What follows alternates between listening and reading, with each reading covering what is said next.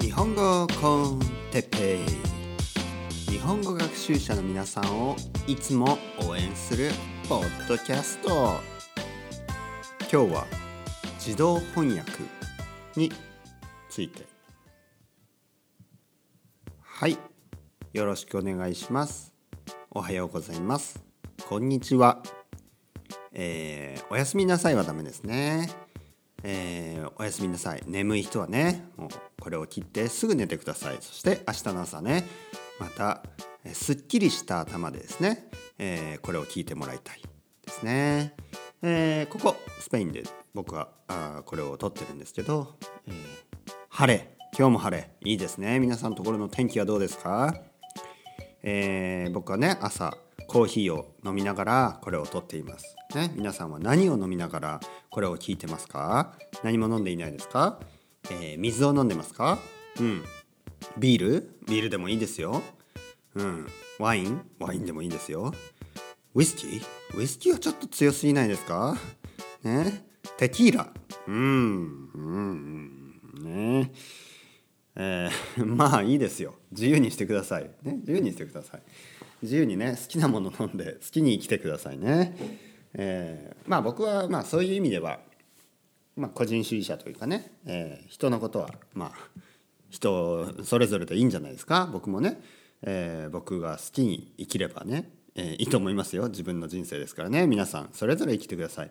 でもですよでも僕はそんなこと言ってるけど皆さんの周りにですね、えー、特にお父さんとかお母さんとかですよ。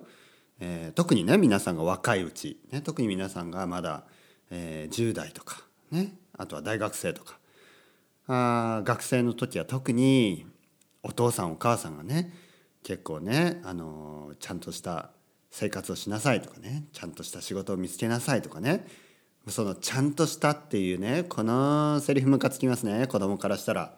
子供からしたらななんだよちゃんとした仕事ってってね。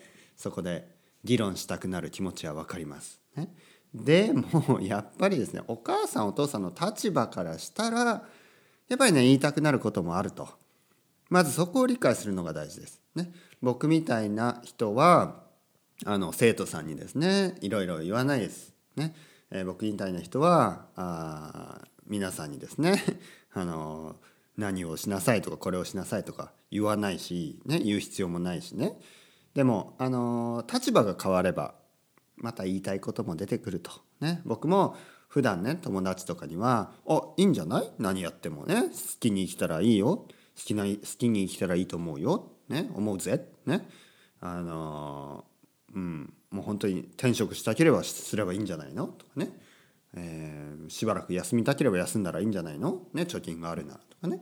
いろいろそういうふうにあの相手のね意思を尊重した意見をね言うようにしているとかまあ言うんですけどまあ僕の子供がですね例えばあの同じようなことを言うとまあ仕事が見つかってねいい仕事だ。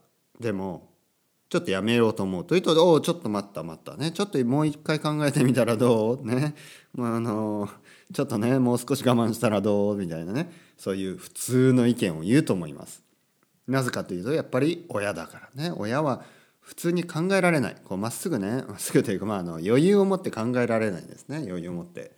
なのでそういう意見を言う。なので、まあ、意見というのはね立場によって変わるので、えー、例えばねその人がみんなにそういうことを言ってるかというとまあ結構違います。ね、僕もあのこういうね穏やかな意見を言うのはあの皆さんに言ってるだけで、ね、別にいいんじゃない？テキーラ飲んでも。みたいなね別にいいんじゃない？えー、ウイスキー飲んでも。ねでも僕の子供が20歳ぐらいになって毎日ねウイスキー飲んだらちょちょちょちょと飲みすぎじゃない？ちょっと飲みすぎじゃない？っていうふうにね。いやもっと強く言うかな。ダメだよって。ウイスキー毎日飲んじゃ、ね、ダメだよ、ね、ビールぐらいにしときなさい、ね、なんて言うかな。お酒はダメだよ。そんな優しい言い方しますかね。酒はダメだうん。でもまあ今日はいいだろうみたいなね。じゃあ乾杯しようか。はい、えー、前置きが長くなりましたけど今日のテーマは自動翻訳について。でまあ自動翻訳と言いましたがあ、まあ、ここではね、えー、まあ最近特にね言われている例えば人工知能ね、人工知能アーティフィシャルインテリジェンス、ね、人工知能。例えば人工知能を使って、えー、語学をね言語を話せるようになる多言語を話せるようになる、ね、例えばねドラえもんドラえもん知ってますか？でドラえもんの道具の中にドラえもんはいろいろな道具をですねえ未来の道具をのび太くんとかにねこう見せてくれる使わせてくれるんですね。どこでもドアって言ったらこうなドアドアが出てくるんですねドア。でそのドアは例えばどこかに行きたいと思ったらどこでも行けるんですね。なのでどこでもドアという名前が付けられてますね。でまあドアはあのまあ機能普通のドアなんですよね。その見た目はレトロででもあのテクノロジー最ね未来のテクノロジーが詰まってるね。僕は分かりません。なぜね、えー、どういうシステムでそれがどうなってるのか、ね、ドラえもんにはそういう説明は一切ありません。ね子供向けのものだから。ね。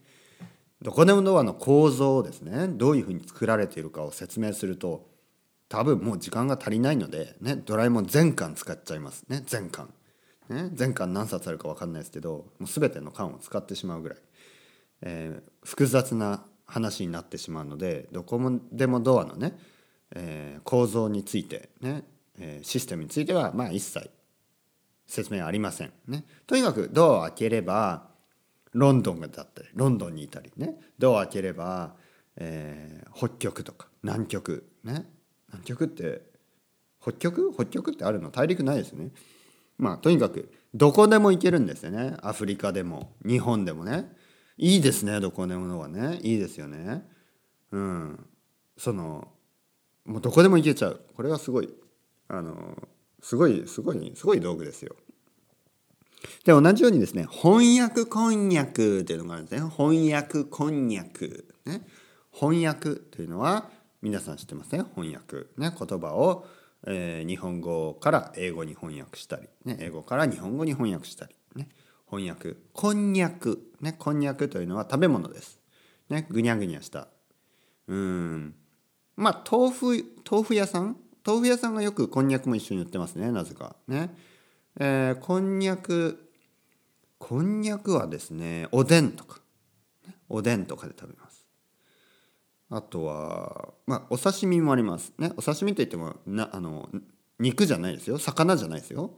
あの魚じゃないけどこんにゃくをねそのまま切ってね、えー、まあ、刺身こんにゃくというね特別にそのに苦くないにまあ普通のこんにゃくはね少し苦みがありますね。少しだけ、ね、でもあ刺身こんにゃくはもっとさらっとしててね。うん。あのお味噌とか醤油をつけて味噌とか醤油をちょちょっとつけてね食べる。刺身みたいにね。まあビールとかと一緒に飲むと一緒に食べるといいですね。ご飯。ご飯に合わないかなあんまり刺身こんにゃくまあ合わないこともないけどね。あんま食べないなご飯と一緒に。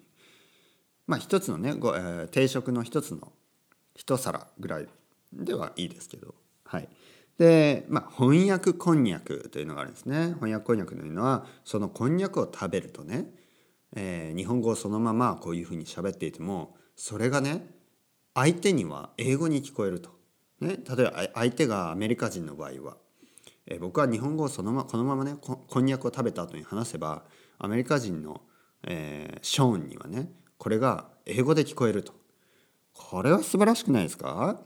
これもねよくわからないですよ。どうどういうシステムでねそうそれがそうなるのか。もう未来のテクノロジーとか言ってもねそのこんこんにゃくを食べると、まあ、ある意味ねなんかこう体に作用してますよね。脳に作用している。これは大丈夫なの？健康に害がないの、ね、そう。まあ普通だったら考えるんですけど子供は そんなことは考えないので、まあ、僕は考えてましたけどね。子供でも。これ体に悪くない？みたいなね。これ大丈夫、ね、どどういうシステムに、ね、これはドラッグ。ドラッグと同じじゃない？もしかしたら。ねなんか後でねあの後でこう悪い副作用があるんじゃないの？もう苦しくなったり、ね、でもまあドラえもんの世界ではそういうことはないですね。まあ、翻訳こんにゃくこんにゃくでで、えー、今日はなぜ翻訳こんにゃくの話をしたかというとまあニュースでですね日本のニュースで、えー、翻訳こんにゃくがね本当になる、えー、未来がすぐ来るかもしれないと、ね、そのそういう日が来るかもしれない。そういう記事を見ました。うん、これは、えー、自動翻訳がねテクノロジーが進んで、えーまあ、例えばスマートフォンとかをね通してとか、えー、マイクを通して。まあ例えばスカイプとかでもいいですよ。例えば僕がこうやってこっちのマイクととつ、えー、こっちのマイクを通じてですね。このマイクをこのマイクを通じてですね。日本語を話していて。で相手の相手に相手ね話し相手。話し相手。例えばショーンがあショーンが、えー、スカイプの向こうにいるとして。で彼には英語で聞こえると。まあそういうことです。テクノロジーとしてはまあ可能だと思いますね。可能だと思います。特にねスカイプとかそういう、えー、パソコンを通してですねインターネットを介して使うものであればまあ少しのね遅れはあるかもしれないですけど可能だと思います。よくあの United Nations ね例えば国連とか EU とかね European Union とかねそういうところであの会議がありますよね会議が。でそういう会議でみんなね、えー、イヤホンつけて聞いてるじゃないですか。例えば例えばあのまあうん例えばマクロン首相がねフランス人の、えー、フランスの大統領がね何かそこで話したらそれがみんなにはねその自分の国の言葉で聞こえる、ね、例えば日本の総理大臣には日本語で聞こえる、ね、アメリカの大統領には英語で聞こえると。であれいつも僕見てて思うんですけどたまにねあのイヤホンつけてない人がいるんですね。でそういう人たちはフランス語が分かるからそのまま聞いてるんでしょうね。で聞こえ分からない人はまあつけると。でやっぱりね違うんですね多分。多分というかもうはっきりと。やっぱ通訳？同時通訳者を通して聞くもの？聞くものとその人直接を通じてね聞く話これはあの全然違います。まあ国連みたいなねところではまああの まあいいとしてもというのはあのそこで話す内容はまず紙でねもう書かれていてそれをねもう配布されてたりするんですみんな知ってるんです何を大体話すかね。うん、なのでまああんまりあれはあそんなに、ね、まあ、聞く必要もないようなね、まあ、大事なことは話してますよ。大事なことは話してるけど前もってね何について話すかとか、ね、しかも話した後も後で、まあ、何について話されたとかそういうリポートがしっかりあるのであまりねそこはあのコミュニケーションのあの間違いはねないです。はっきり言って。でも例えばですよビジネスマンの、えー、ビジネスをするというであなたがですね、えー、まあ例えば日本に行って日本語を使ってですね自分でビジネスをするのと、えー、通訳の人を通してビジネスをするのだとその相手とですね相手のクライアントですね相手相手とのこの、まあ、コミュニケーションの質には差が出ます。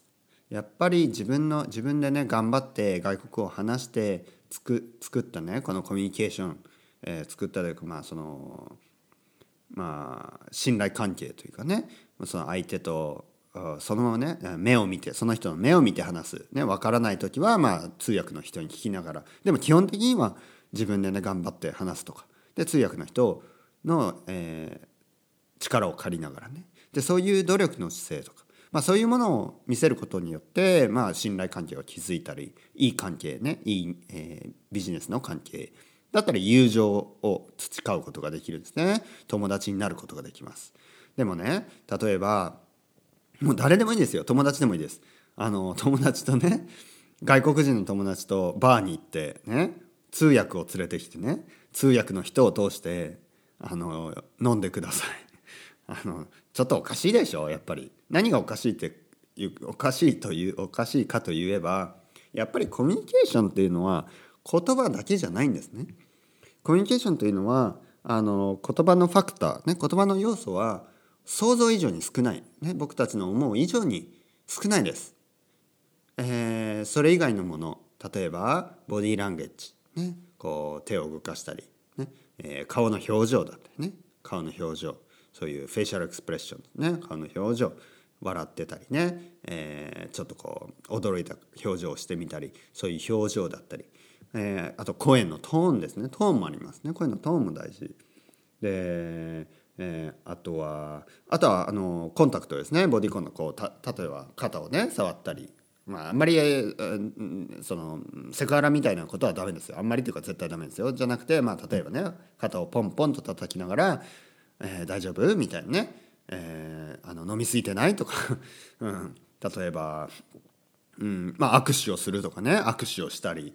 でそういうことによってまあまあスペインだとねキスをしたりしますね。ほっぺたにキスをしたりする。でそういうことによってまあコミュニケーションを取る。あの言葉以外のねコミュニケーション。うん。なのでまああの言葉だけじゃない、ね、にもかかわらずやっぱり通訳の人を通して通訳の人にだけ話してね。でその人を通してコミュニケーションを取る。そういうことをしているとねなかなかなかなか友情が傷つきに気づきにくい。なかなか人間関係が構築できない、ね、人間関係を、えいい人間関係をね持つことができない、ね、こういうことになります。なので、え、多言語翻訳ですね。自動翻訳。これはまあ分かります。便利だなと。便利だなと思う反面やはり一番いいのはですね皆さんが外国語を勉強してその国の言葉をね話せるようになる。これにかなうものはないです。ね。これにかなうものは。あのまあそのまあ、その時間をですねよくよく皆さん言うんですねそういうふうに、えー、その時間を例えば、えー、日本人にとってですね英語を学ぶ時間、ね、この時間はあまりに大きい、ね、あまりにあまりにあまりに多い、ね、膨大な量の時間を英語に使い費やす、ね、これは無駄だと。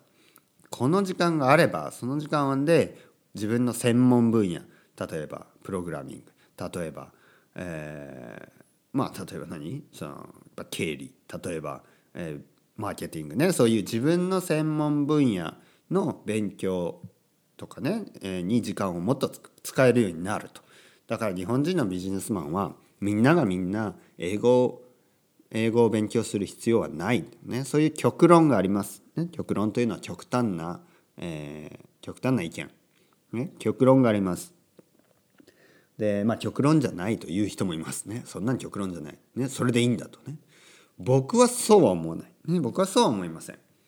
まあももちろんね僕が語学学習が好きでそういう人だから言っている、まあ、それはその通りです。ね。意見は全て主観的なものです、ね、意見は全て自分の意見。だけどだけど客観的に見てもですね客観的に見てもあの多くの人がねあの多くの多言語学習者が言うように学習語学学習というのは、ね、そのプロセスも非常に意味があります。ね、いつも言うように、えー、語学をねマスターするためには上達させるためには毎日の積み重ねが必要です。ね、そういう毎日、ね、毎日勉強するね、そういう忍耐力も身につく、ね、そして、えー、他の、ね、国の、えー、言葉を勉強することによってやっぱり視野が広がる、ね、視野が広がる。いろいろなね、えー、ポイントビューが身,、ね、身につく、ね。えー、視野が広がります。そしてうんまああ文化をね理解することによって、まあまあ、視野これも視野が広がる。ねで、うん、あとは何？あとは？いろいろですよ。もう本当いろんなことがあります。そのねあのポンとねこの翻訳機が翻訳機を使えば身につくからいい。なんかそういうものじゃないんですよね。もっと説明できますよ、うん、もっとたくさん説明できます。なぜなぜ勉強した方がいいかね。じゃあ哲平君じゃあ哲平君ね。じゃあ哲平君未来に本当にね翻訳翻訳みたいなものものができてじゃあ食べない？食べない？もしもの話をされたらじゃあ僕は何というか、うん、まあ食べるでしょう。食べる。食べるけど食べるし翻訳こんにゃくを食べるし翻訳こんにゃくを使って、えー、いろんな国の人と本当にね勉強しなくてあの話せるようになるっていうのはいいでしょう。ただね失うものも多いんじゃないのか。失うというのは僕はね今まで英語とスペイン語を長い間ね長い時間かけて勉強してきたけど後悔してないです。時間無駄だったと思わない。ね。というのがさっきも言ったように学んだことがすごい多い、ね、そのその間に出会えた人たちもすごい多い。いろいろな先生に出会えたしいろいろなクラスメートに出会えたし、ね、もし語学学習というものがなければこういう人との出会いもなかったわけですね。僕と皆さんのポッドキャストを通しての出会いもないんですね。これはこれは大きいですよ失うものがね。もう分かりますか皆さん。ね。ねはい嘘泣きです。ね。え でもね本当にそれぐらいそれぐらい大事な、ね、ことですよ。本当に人と出会う。ね。人との出会いを大事に生きていきましょう。それでは皆さんまた。チャオチャオバイバイスタレゴ